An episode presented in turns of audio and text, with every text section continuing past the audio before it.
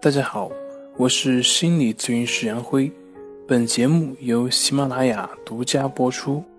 我们的公众账号是“重塑心灵心理训练中心”。今天要分享的作品是：身心健康有哪些必须懂的知识？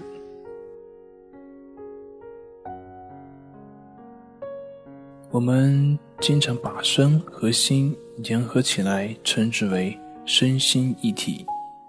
其实它并不是没有道理的。目前很多没有办法去查明原因的心脑血管疾病，大多都是由于心理问题所导致的。因为长期焦虑或者抑郁，它所引起体内的低五羟色胺的环境，会造成血管壁损伤。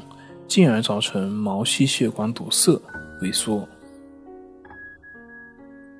心理问题可以影响身体健康，那身体健康同样也会影响人的心理。比如说，当我们感冒发烧、头晕眼花的时候，身体的能量就会处于一种低水平状态。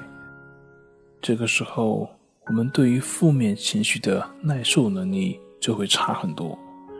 身体的疲惫感会让我们倾向于尽快解决问题，这就会造成我们的粗心、焦虑、暴躁、沮丧等等等等。如果无法接受这些痛苦，始终纠结于为什么是我，也会明显拉低我们的自我评价，这会造成自卑和抑郁。所以。《红楼梦》里面的林妹妹总是有着忧郁的气质。积极的心态并不是说要故作乐观，而是敢于接受自我的缺点，鼓起勇气去面对、去改善。从另外一方面来说，科学已经证明，适当的体育锻炼除了增强我们的身体健康之外，对于我们的心理健康提升也会有非常显著的效果。比如说，我们在跑步的时候，人的头脑会分泌出让人愉快的多巴胺，会让人感觉到满足感。同时，由于锻炼塑造出的优美的体型，也会提升我们的自信。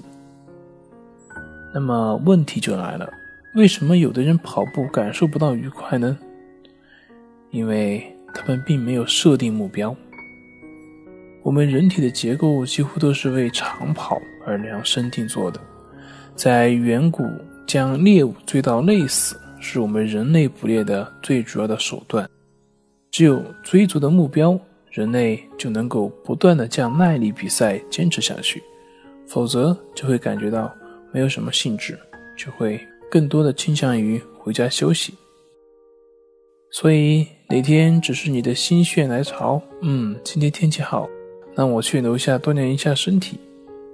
相信我。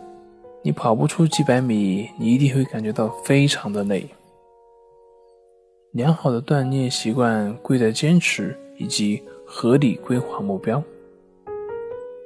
好了，今天就分享到这里，咱们下回再见。